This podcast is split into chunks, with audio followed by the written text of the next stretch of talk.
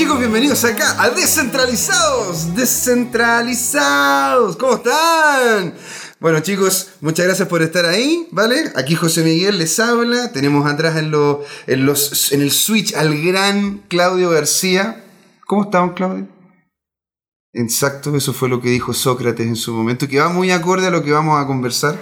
Y estamos con un grande, ¿no es cierto?, con Yerko Pincheira, especialista en I+D tecnológico, análisis de datos, prospectivas tecnológicas, formación académica como filósofo, lo cual es muy interesante porque vamos a hablar de futurología, de cosas, de cosas técnicas, pero a la vez humanistas, ¿no es cierto?, informática, y también político-económicas. ¿Cómo estás, Yerko? Muy bien, estaba haciendo la mímica respectiva de cada una de las partes de la formación académica, porque en, la filosofía obviamente que hay mucha reflexión y para poder saber el futuro no hay que inventarlo, hay que pensarlo y luego construirlo. Ahora, esto de la futurología, antes de partir, antes de saber quién eres tú, danos una pequeña definición una idea de lo que es la futurología. Futurología lo pueden encontrar en el diccionario, yo lo mandaría a buscarlo allá, pero no, digamos una. digamos una. sí, digamos una para entrar, eh, precisamente, para entrar en contexto.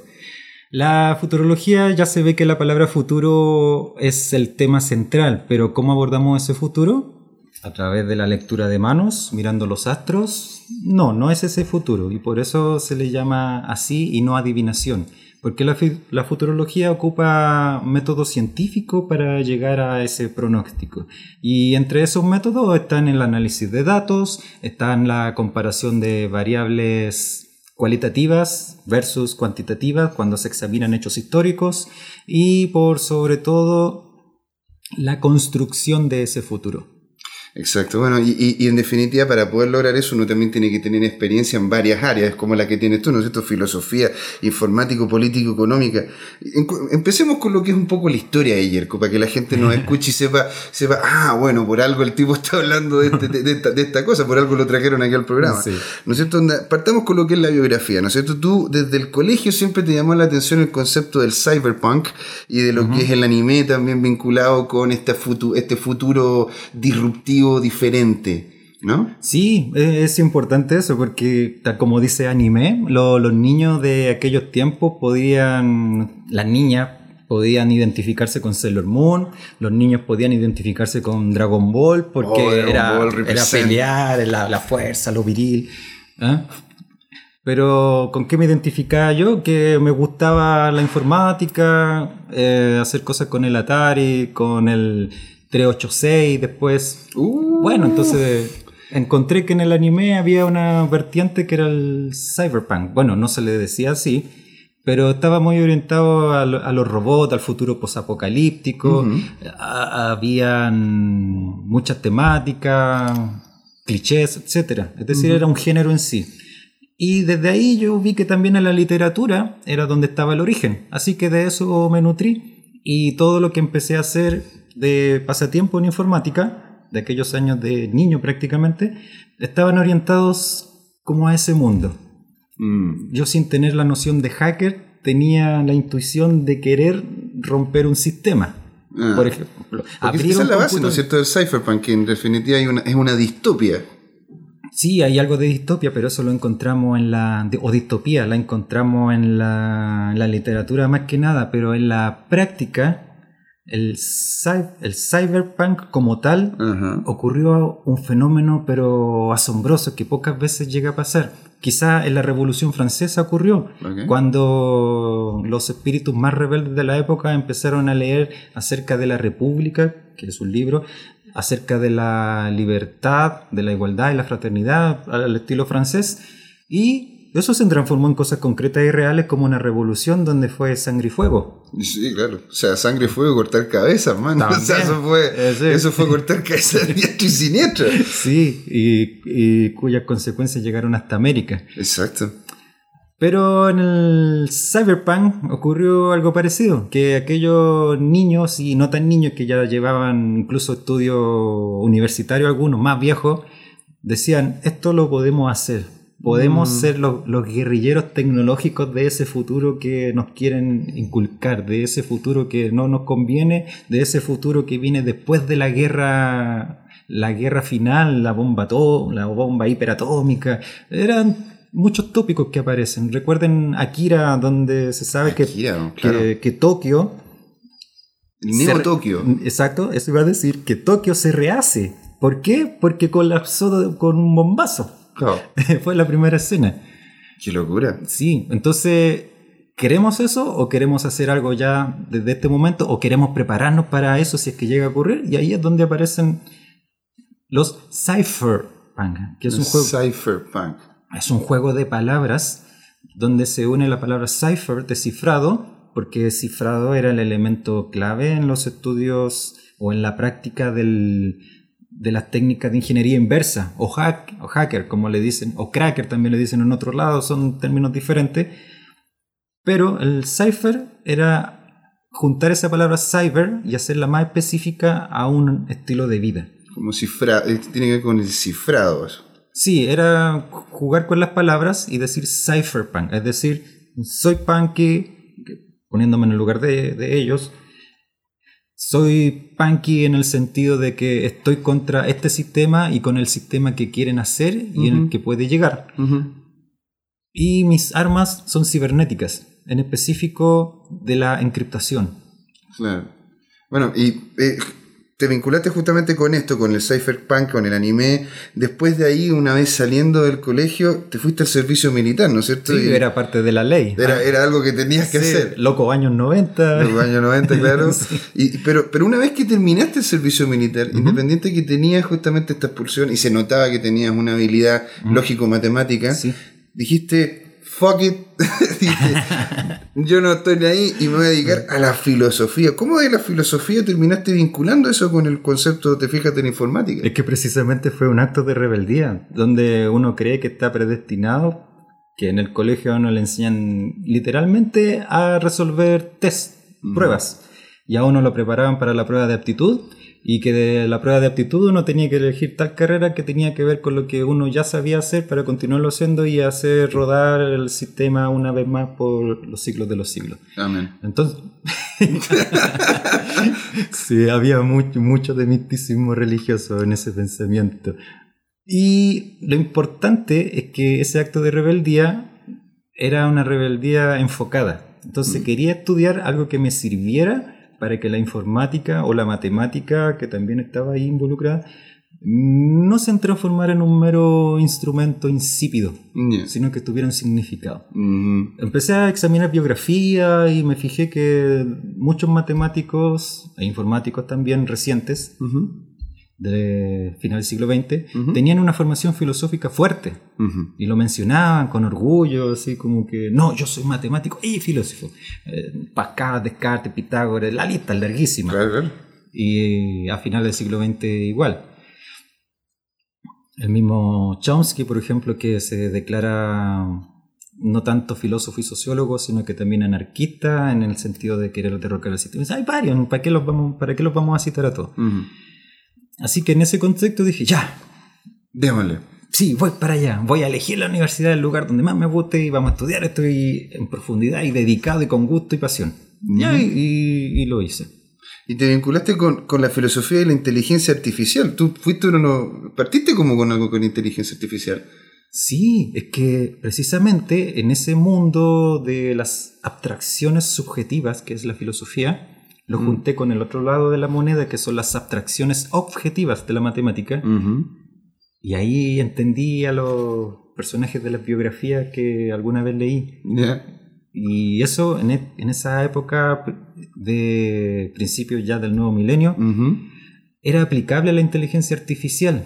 Había toda una historia de inteligencia artificial en Estados Unidos, Europa y la India y China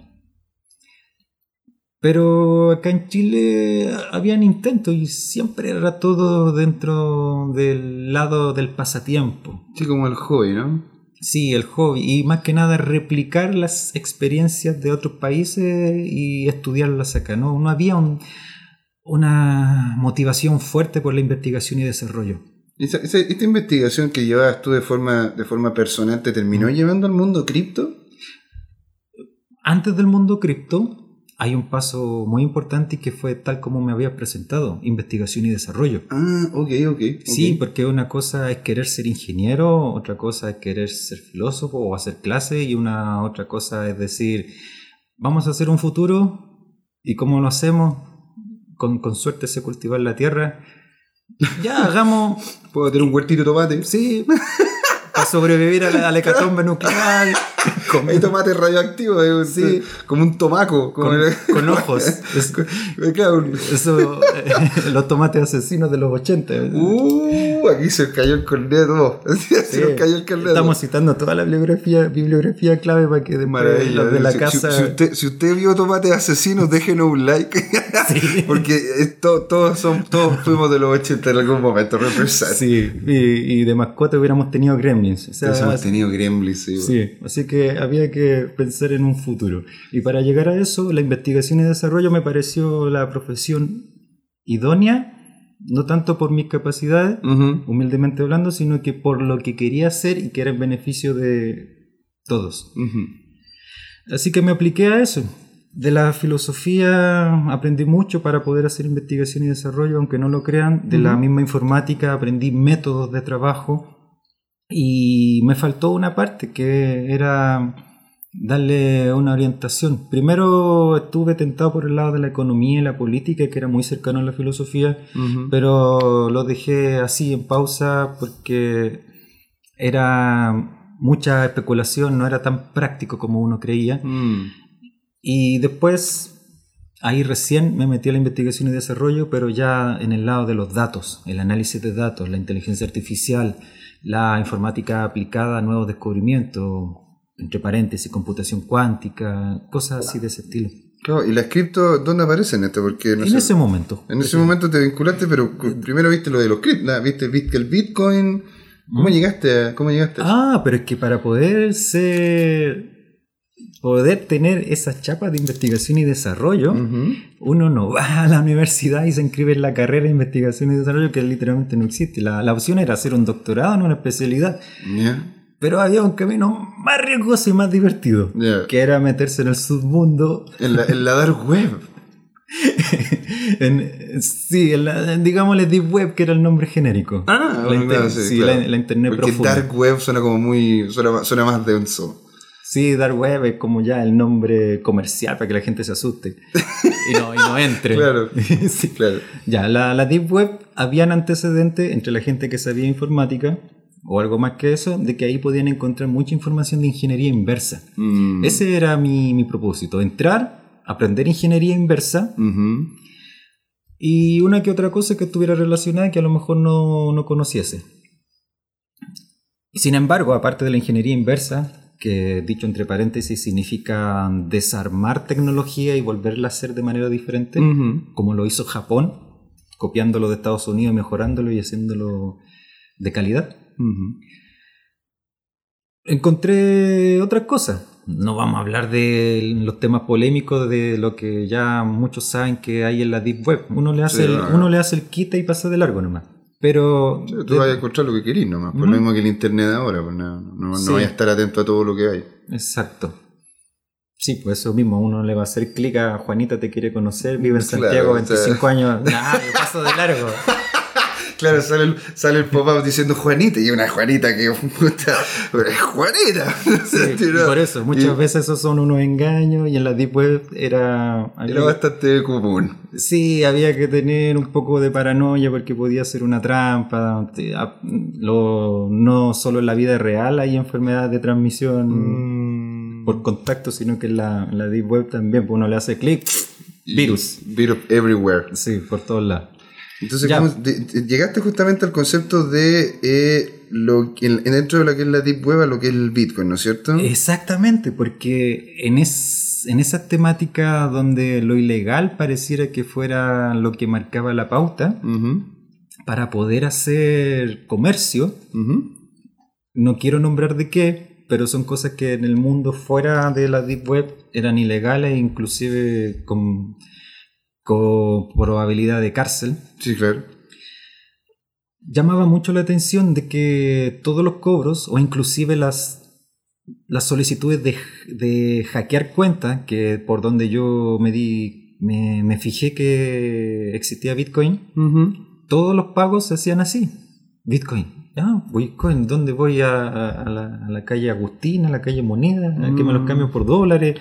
¿Dónde los consigo? ¿Dónde los consigo? Era todo ahí pasando y pasando, ¿no? Eh, exacto, o sea, yo necesitaba que me vendieran, por ejemplo, el código fuente de un virus para poder extraer información de un lugar dicho en términos de suposición. Y si yo quería comprar ese servicio o ese código fuente o ese virus, tenía que pagarlo con, Bitcoin. Y eso era año 2010-2011 aprox. Claro, mira, mira lo que le Sí, al final fui espectador de todo eso, hasta que recién en el 2012, 2013, ahí me atreví ya a la parte más dura del Bitcoin, que era a mirar el código, a minar. exacto, a, minar, a hacer transacciones más allá de la prueba técnica, sino que hacer transacciones de yo tengo esto y cámbiame y pum, pum, pum. Claro, y ahí también partió una moneda pública, que de hecho fue una de las primeras cripto, ¿no es cierto? Y de ahí en adelante empezaste a, realizar proyectos que tenían que ver con dinámicas de tipo descentralizada. Claro, es que lo de Bitcoin, ¿por qué di ese salto de involucrarme en la criptomoneda? Fue precisamente por la por el espíritu de Satoshi Nakamoto, que es cypherpunk. O sea, están todos los elementos cypherpunk en su actitud. El, el anonimato el impacto mundial, o sea, impacto a nivel de que la creación, si no genera impacto, mejor no perder el tiempo. el, altruismo en cierto sentido, porque todo ese esfuerzo, aunque algunos no lo quieran reconocer, no fue en beneficio de los autores. Fue a partir de un malestar que era la crisis, del 2000, crisis económica del 2008. La lista es larga, son tantos factores, unos que son muy evidentes y otros no tanto, en que uno dice, pertenezco a ese mundo. Porque los cypherpunk, de hecho, no es algo que ocurra con Satoshi, ¿no es cierto? Ocurre desde mucho antes. Están los, están los, Porque como cypherpunk la idea era poderse separar un poco de lo que es la intrusión que tiene el Estado en la vida diaria. Sí, precisamente. Aunque que también dicen que fue un fenómeno, fenómeno exclusivamente estadounidense, no, tiene réplica en muchos lugares del mundo. Hay inclusive un famoso manifiesto criptoanarquista que recién hoy se viene a valorar como un documento que se anticipó a nuestros tiempos. Wow. Sí, ¿Y de qué se trata ese manifiesto? Oh. Porque esto, esto, es como para poder justamente ir colocando la base de lo que va a ser la conversación más adelante, donde vamos a hablar de transhumanismo, de postcapitalismo, del ámbito, del ámbito cypherpunk, como, como incluso lo que son las propuestas después de esto y todo lo que se viene. Pero, ¿de dónde parte justamente el concepto de lo que es el, la disrupción con, el, con, con la vinculación con el Estado y cómo eso justamente genera, genera todo este movimiento? Bueno, el cyberpunk como género literario o subgénero, para los que quieren ser más específicos, parte de un género que es más grande, un género en sí, que es la ciencia ficción. Y esto tiene que ver con estos caballos, con estas personas, con, le decimos los, viejitos pelados, que querían justamente delinearse con una capa de encriptación y generar... Sí, eh, porque en la ciencia ficción hay una ciencia ficción dura, una ciencia ficción que es más suave, pero lo importante es que la ciencia ficción en la gran mayoría de los casos habla de mundos futuros o más mm. allá del planeta. Mm. Y... o de mundos ocultos también, como sería el caso de Julio Verne. Pero lo importante es que muchos de los criptoanarquistas, que son los de ahora, una, una subrama incluso del cypherpunk, los criptoanarquistas, o puede ser al revés, nadie sabe si hay, hay un enredo de quién es mm. pariente de quién, pero que en la ciencia ficción, que en ese contexto, muchos se quedaron para siempre viviendo en el futuro. Mm. Sí, y, eso fue raro. Eso que de quedarse para siempre mucho más que una metáfora, porque empezaron a pensar en el futuro y a tratar de evitar el futuro post-apocalíptico o tratar de construir un futuro en el. Y esta es la parte importante que tiene que ver con la respuesta de lo que preguntaste.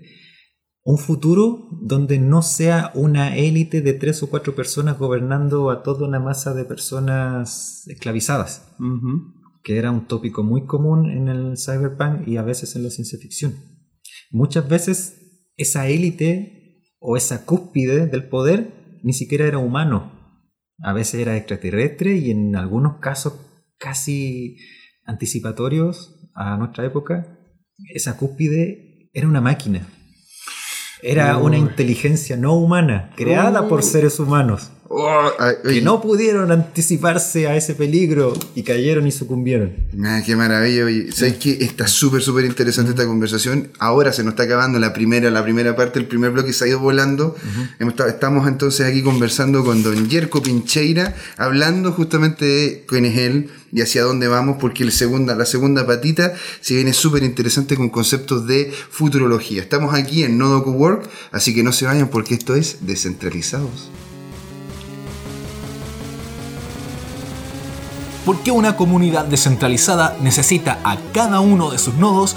Los invitamos a ser parte de Descentralizados y a seguirnos en YouTube y en Facebook como Descentralizados, en Twitter DCT2CL, en nuestra web dct2.cl, donde hay artículos de opinión, nuestros videos, fotografías y en la que pueden ser parte además escribiéndonos, mandando su material, porque es un lugar y un espacio abierto. Y por supuesto que nos pueden escuchar este mismo podcast en iTunes o en cualquiera de sus aplicaciones de podcast favorita. Y ahora los dejamos con el programa.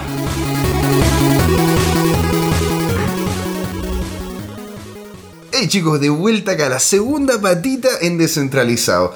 ¿Con qué nos quedamos? Nos quedamos con Yerko diciendo de que un posible, una posible máquina nos va a terminar eh, dominando a todos. ¿ah? Seguimos acá en Cowork de el nodo Cowork por justamente todos los medios que nos conocen, tanto por Facebook, por Twitter, por Instagram, que lo vamos a tener dentro de poco, y también estamos en YouTube. Así que, don Yerko, ¿qué ocurre con esta gente que empezó a ver más adelante que era muy posible de que esta máquina, que esta inteligencia, ¿no es cierto?, nos vaya a, entre comillas, dominar.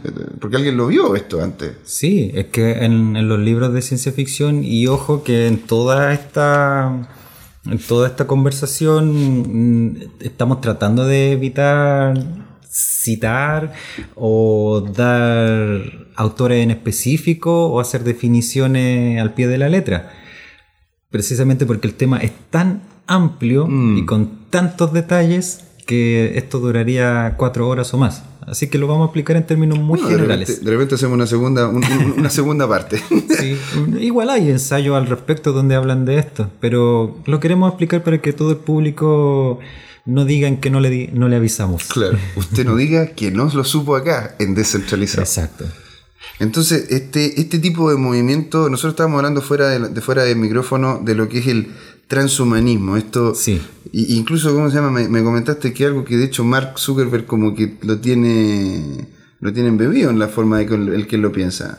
Mm, sí, aunque no lo confiesa y él tampoco es el único. Digamos que prácticamente los grandes magnates de la tecnología, mm. repito, no voy a dar nombre, no voy a citar a nada, mm, los mm. grandes magnates de la tecnología, aquellos que se enriquecieron a costa de la información del público, tienen esa tendencia del transhumanismo, creen en eso y ese es su meta y ese es su camino. Y ahora, ¿podríamos definir transhumanismo? Bueno, vayan a la enciclopedia y busquen. No, del transhumanismo lo podemos definir en esta conversación como ese ser humano que está más allá de nuestro presente.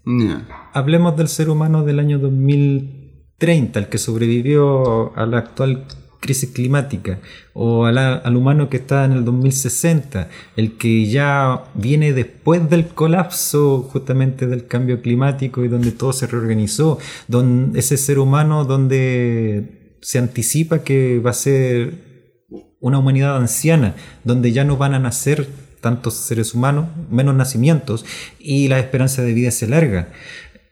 ¿Cómo entender a nivel filosófico ese mundo? El transhumanismo tiene hipótesis, tiene respuestas, e inclusive tiene un plan de acción. es, casi como que estuviéramos hablando de comunismo a fines del siglo XIX. Es decir, es como, claro, es como un sistema nuevo que Exacto, está. ¿Y de qué se trata lo que es el transhumanismo? Que, que es, transhumanismo que, que, que, va más allá de la humanidad. O sea, ves como lo, lo, que dice la palabra, pero ¿qué significa eso? que la tecnología que hoy está y la que no se ha hecho aún, pero se está tratando de hacer, tiene ese propósito. primero lo venden como que es para el bienestar de nosotros, la estrategia para poder inculcar la ideología. Así como en el comunismo prometían que el pueblo iba a dejar de sufrir, es lo que prometen ahora en el transhumanismo.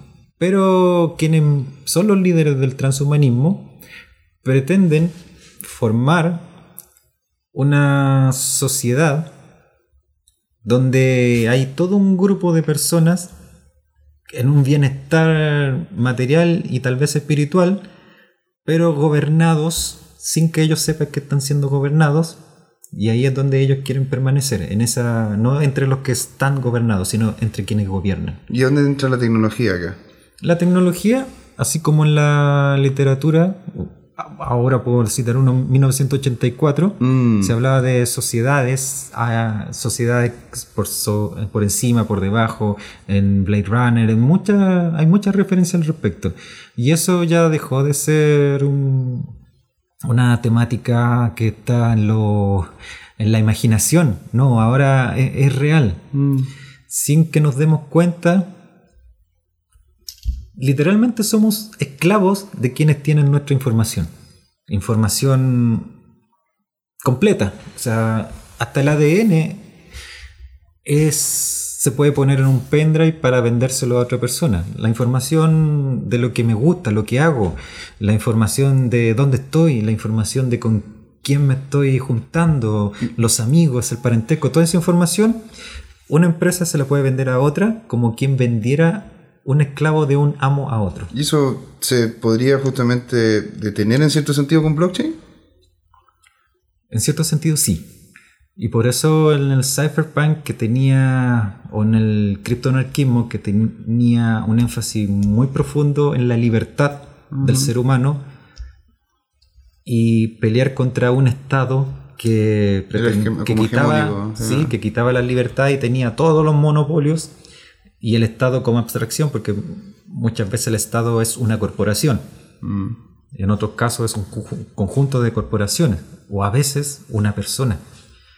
Pero esa abstracción era el, enemigo contra el enemigo, entre comillas también, contra el cual había que hacer todos los esfuerzos por evitar o cuidar la libertad, o si es que no había libertad, tratar de buscarla y obtenerla todo en términos muy abstractos, pero que al final en la práctica sí son, son importantes.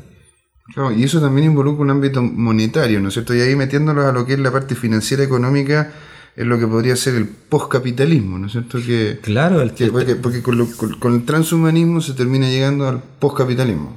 Sí, que el transhumanismo es una visión que tiene, es una mm. propuesta y, tiene una aplicación y que se está haciendo y no se anda contando en todos lados porque igual generaría sospecha porque lo están haciendo así. En el postcapitalismo también es una situación hipotética en la cual algunos también dicen que ya estamos en eso, en que el capitalismo se ve su fracaso, como todos los modelos económicos de la historia, que tienen un inicio, mucho entusiasmo, la gente lucha por, e, por eso, revolución, listo, se instaura el modelo, crece, todo dice que maravilla, lo mejor, pero empieza a ser corruptible, empieza a, tambalearse y pum, se desarma. El capitalismo no, así actual no, no va a ser la excepción. Y algunos ya dicen que estamos en eso, por la, última crisis económica y la que viene pasado mañana. Ah. hablamos de futurología ahora. Y bueno, ¿y cuáles son las propuestas que en, este, en ese sentido se estarían poniendo encima de la, se están posicionando encima de la mesa para poder tener el, el postcapitalismo ya un poco más, más estructurado? Hay una propuesta incluso hasta del turismo. Sí, hay muchas. Mira, en el, en el postcapitalismo que es un diagnóstico y a veces también una crítica. El transhumanismo tiene su propia propuesta, pero hay otras propuestas que no son transhumanistas, sino que tienen que ver con rescatar proyectos antiguos y que ahora recién son aplicables. Uno de ellos es precisamente el altruismo. El altruismo lo, lo encontramos definido en ensayos, en estudios académicos, sobre todo en el anarquismo, cuando eh, Proudhon o Bakunin, o Bakunin pensaban en una sociedad sin, sin propiedad, sin, sin salarios y mm. sin embargo donde existe el bienestar. Y eso se ensayó en la práctica en los falansterios. Falansterios, que eran, resumido muy, muy, muy brevemente, eran micro sociedades dentro de una sociedad común y corriente. Entonces esas micro sociedades que estaban ubicadas en un terreno a veces extenso, cultivaban su comida, distribuían su trabajo de manera no forzada, generalmente no ocupaban una moneda de cambio, la única... El, no sé cómo decirlo, criterio, ya, el único criterio cuando por no ocupar dinero era el bienestar de los demás por sobre el mío. Entiendo. O sea, una dinámica como, digo yo, viéndolo desde el punto de vista de blockchain, una como que fuesen cada una de esas comunidades dentro de esta gran economía como nodos, ¿no? Que crean la red y que van traspasando justamente los valores de un lado a otro sin que necesariamente tenga eso una connotación económica, sino que existe un valor tokenizado de aquello. Sí, en, en el sistema blockchain, muy ingenioso de por sí, hay mucha analogía con esto de los falansterios, porque sí, hay, hay nodos que están ubicados en distintos lugares del mundo. Chile no fue la excepción, también habían falansterios, igual que en Europa. Ok. Sí, los sabían y a veces vivían prácticamente escondidos y había que llegar con invitación porque corrían el riesgo de ser boicoteados por el gobierno de turno porque era, era provocaba un miedo entre la élite ese tipo de pensamiento bueno, claro. O, práctica más que pensamiento. Cómo, controlas algo que está descentralizado? Exacto, y, en un lugar donde viven mejor que afuera. O sea, la gente de los falansterios siempre se jactaba de. No, no jactar, siempre se le notaba que estaban mejor que en la sociedad competitiva. Mm. El caso ejemplar fue el de León Tolstoy donde él donó toda su fortuna de familia aristocrática para crear una sociedad autosustentable. Autosustentable. Ahora recién está de moda, pero en esos tiempos era una locura. Se ve que el tipo ese fue, fue, mm. fue una. el tipo llegó y miró para adelante de una mm. forma bien especial. Él, de hecho, hizo predicciones bien, bien, bien, bien interesantes. Y hablando de eso, pasemos a las predicciones. Pasemos a las predicciones porque, de hecho, estamos ya en la segunda parte de la segunda patita. y por eso quería yo entrar de lleno a lo que es el ámbito de las predicciones. Porque, de hecho, lo separamos, ¿no es cierto?, fuera del micrófono en predicciones a corto plazo, a mediano plazo y a largo plazo. Partamos con el corto plazo. Y partamos de que hoy día es 2019. ¿Y por qué que 2019 tiene tal importancia, A ver, corto plazo sería ahora ya. now. Sí, estamos en el 2019. Oh, qué novedad dirían. Es que 2019 son 50 años después del viaje a la Luna, sea mm. verdadero o no el viaje, pero es un hito histórico que muchos usaban como referente de el futuro. Eh, aparecen libros, aparecen películas, aparecen incluso en conferencias, aparece siempre este año. Y estamos ya en este año. Y los autos voladores. ¿Dónde están? Eh, ¿Y dónde están los robots dando.? Eh, ¿Eres robot? No, mm, no, que, sepa yo, no. Que, sepa, yo. ¿Claudio? ¿Claudio? Le salió una chispa. Le salió una chispa por un lado. estoy, a echar agua, Claudio. A ver. si empieza a tiritar. se, asustó, dijo, nos descubrió. Nos descubrieron todo. abortar misión. Pero, ¿y por qué? Pero entonces, ¿qué ocurrió? ¿Por qué, ¿Por qué no hay estos cambios que nosotros, no sé, pues nos prometieron o que nos dijeron que iba a ocurrir? Es que sí hay predicciones que ocurrieron y hay algunas que no, como lo de los autos voladores, que yo no lo he visto, no me han contado, no sé dónde están. Deberían estar existiendo ya. Ahora, yo por qué no creo, así, ya, ya metiendo la cuchara, yo sé que tú eres el futurólogo acá, pero yo quiero meter la cuchara es porque realmente la cantidad de desastres que existen por el mero hecho de, estar en un plano cartesiano en 2D, imagínate involucrar una tercera dimensión y que te tomé una piscola. O sea, eso, eso definitivamente sería algo tremendamente complejo.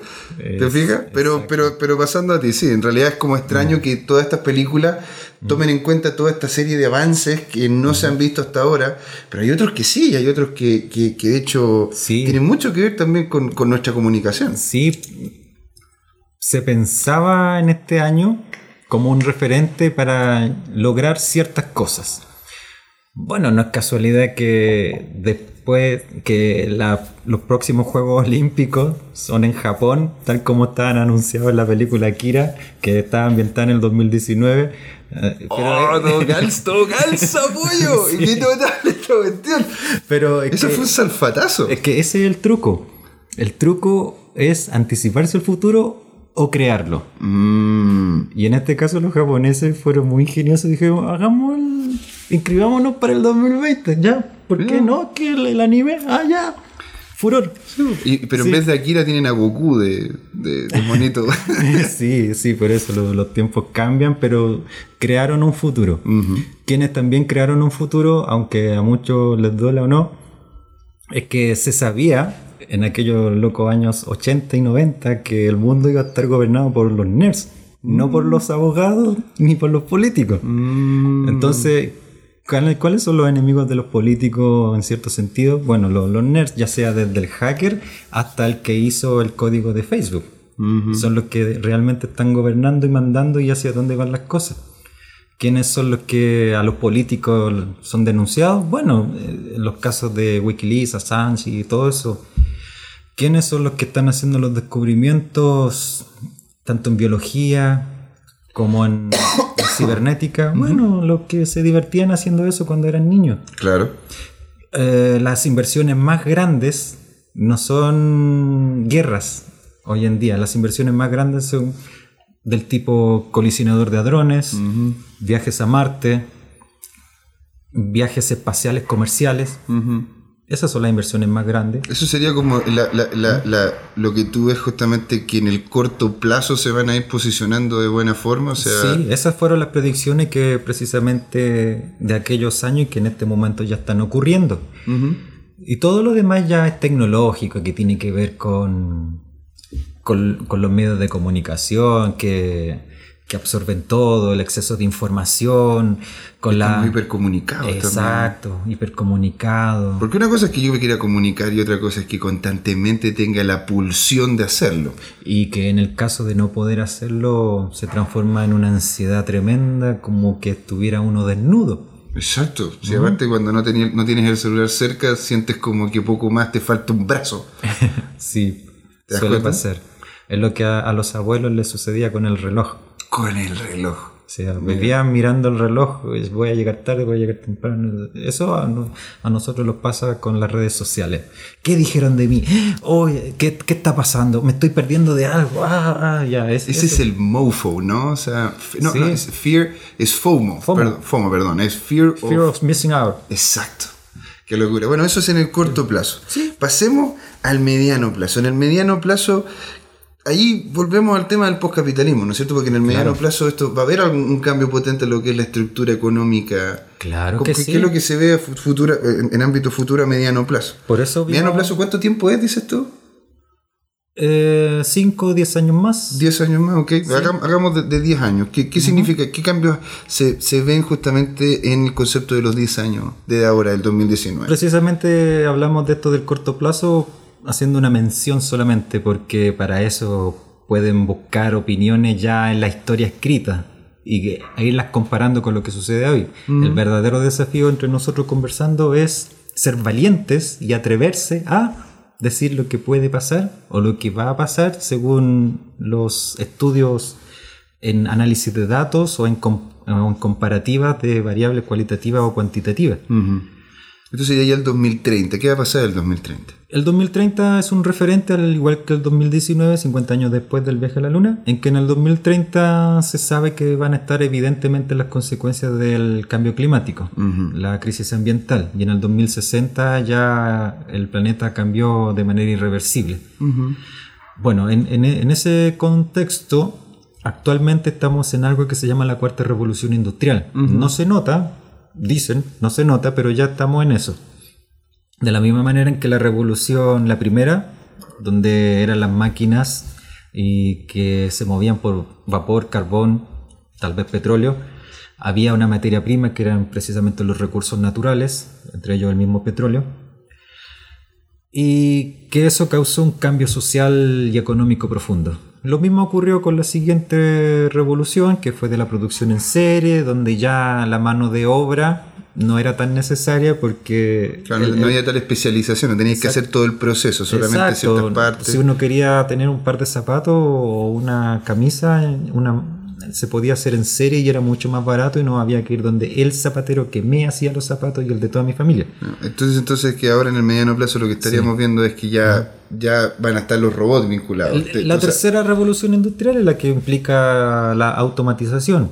Así en la segunda revolución industrial la energía fue el petróleo, en la tercera fue ya la electricidad que alimentaba estos robots. Eh, de la automatización, ya en la cuarta revolución industrial la pregunta es, ¿qué equivalencia está con todo lo anterior? Ya. La energía son las fuentes renovables, es decir, la energía la puedo crear yo mismo en la casa, no tengo para qué pedir ese servicio, y con uno, como dije, una fuente renovable que sería el sol, el viento o a través de imanes, como se ha visto por ahí. El propósito es o, o recurso o materia con el cual se trabaja es la información, el dato. eso es el nuevo oro, el dato. Así le dicen, que es el nuevo petróleo. O sea, esto a, mediano plazo, o sea, de que ya en definitiva el dato va a ser... Es que ya empezamos eso y por eso estamos diciendo que ocurre en 10 años más, que esto que estamos empezando ya queda consolidado en ese momento. Mm. Y lo tercero de toda revolución industrial, porque ya dije, la, energía, el propósito o materia, y por último las consecuencias, es que el modelo económico que actualmente tenemos no es compatible con esta realidad. Mm. ¿Por qué? Más del 90% de los puestos laborales son reemplazables por inteligencia artificial o mm. tecnología. Además, la humanidad está envejeciendo, nacen menos personas y es la tendencia y no hay motivo para que eso cambie. Y a su vez, los avances médicos y tecnológicos en sí hacen que el ser humano viva más años y también se está notando. Mm.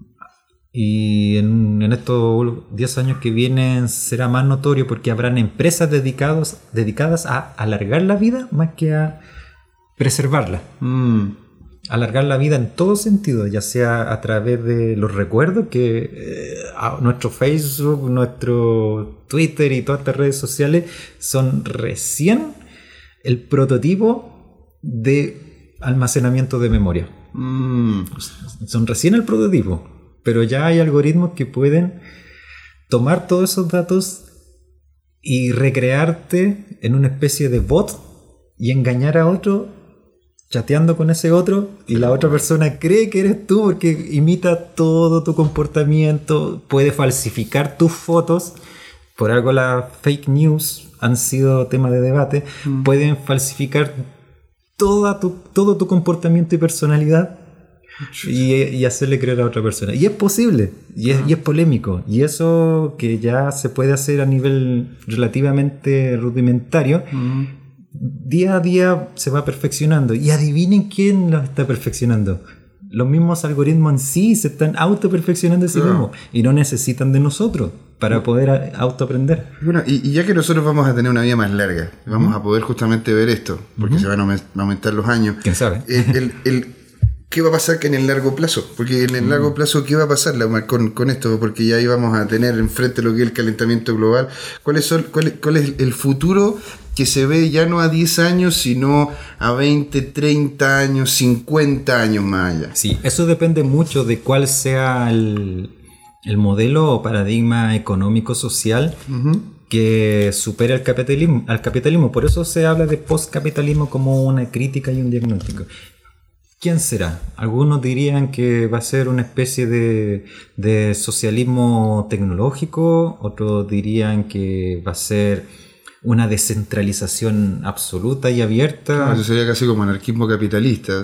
sí, anarcocapitalismo, donde la, la, libertad o la tendencia libertaria es económica y política, pero es una libertad artificial, fingida, no es una libertad real, sino que estamos en un contexto de libertades, pero no, no tenemos libertad, porque nos crearon ese molde de libertad.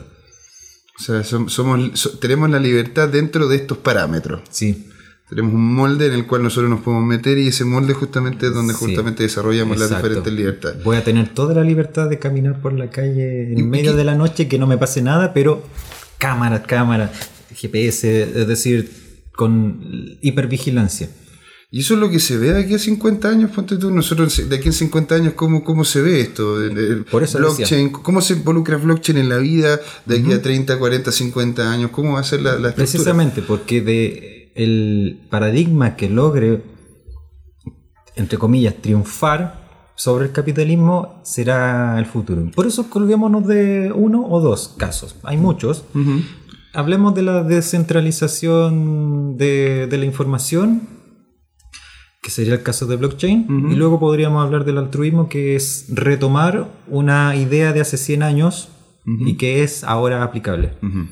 el, blockchain como tecnología, sí, es, fascinante porque se pueden hacer cosas que antes eran difíciles. Una de ellas es la emisión y control del dinero. Ahora ya no le pertenece a un banco central y eso ya es totalmente rupturista a nivel económico, porque ahora ya están nuevas, nuevas ideas de nuevas economías que ya son ya no son teóricas, sino que se están aplicando. Todo este sistema de, los exchange, que la volatilidad de la divisa o criptomoneda, las transferencias persona a persona, todo eso está marcando una pauta donde se dice que uno puede crear su propia, su propia economía con sus propios parámetros. Y esa fue la idea de, la, primera, sí, Satoshi Nakamoto, y también en Chile con la primera criptomoneda que se hizo en el 2015 y que después relanzaron a principios del 2017. Y que en base a esa criptomoneda después hicieron un proyecto energético. O sea, no les bastó con ocupar la blockchain en una criptomoneda, sino que ocuparon de nuevo el sistema blockchain en la distribución de energía. Y eso es un proyecto chileno. O sea, para que vean, ahora ya no viene la tecnología desde Japón, no viene desde Estados Unidos y Alemania, sino que desde Chile se puede. Con los recursos que habían, se puede hacer. Notable. Y, y si llegara a triunfar este modelo, ese futuro de 50 años más, sería un futuro donde todas las, libertades no necesitarían estar bajo vigilancia. Claro, porque cada uno estaría justamente dentro de un sistema con reglas claras en las cuales te permitiría intercambiar de forma sencilla todo valor sí. que nosotros generemos. Sí, y lo que ahora es solo un simple algoritmo de consenso, prueba de trabajo o prueba de participación, como sea, esa prueba de consenso serían las futuras leyes. O sea, las leyes que hoy en día son unos libros o unos PDF, pero llenos de términos y de enlace uno con otro para que logren calzar y que tiene un montón de pifia. Bueno, eso serían los famosos algoritmos de, consenso que estarían por sobre nosotros. O sea, nosotros obedeceríamos a los algoritmos. ¿Cuáles leyes del futuro? O sea, volveríamos al concepto de lo que sería una una sociedad donde justamente sean los algoritmos en una máquina la que determine todo y esos algoritmos que estén viendo al humano como centro de el desarrollo, ¿no es cierto? Exacto. Oye, Yerko, ha sido una conversación súper interesante. La verdad que nos quedaría un rato más. Don Claudio está metido en esta conversación así, un fire. Yo creo que es porque descubrimos que es mitad cyborg. Mm, sí. sí. yo creo que va a hacer un viaje al futuro, va a dejar un mensaje y, no, y, nos va, y, nos va, a decir, estos cabros hay que cortar, hay que cortar las cabezas. Va, va, a mandar a Terminator, a, a, la, a, la, salida no espera al Terminator. oye, Yerko, te agradezco mucho por haber estado acá, oye. Eh, no sé si que tienes, tienes unos segunditos para poder decir dónde nos podemos ubicar contigo, si es que hay alguien que te quiere comentar algo.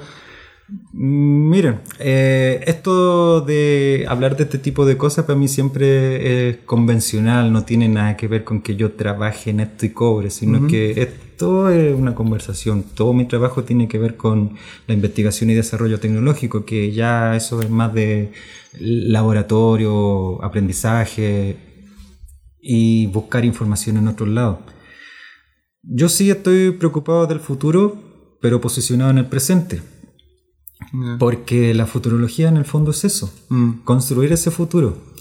Este futuro que nosotros tenemos no nació ayer, sino que ha sido creado a lo largo de, sin exagerar, siglos. Siglos. ¿Y dónde la gente podría conectar contigo para poder conversar estas temáticas?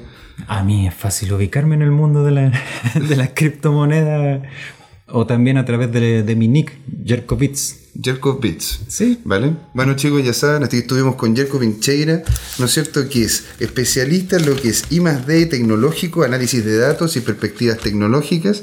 Tiene formación como filósofo informático y político económico. Así que muchas gracias, Jerko, por estar acá. Muchas gracias, don Claudio, por estar ahí también presente. Aquí José Miguel despidiéndose. Muchas gracias a todos por lo que nos escuchan. Y esto fue aquí descentralizados desde justamente eh, Nodo Cowork. Así que muchas gracias también a nuestra casa y una casa que tenemos en este momento. Así que muchas gracias chicos y esto fue Descentralizados.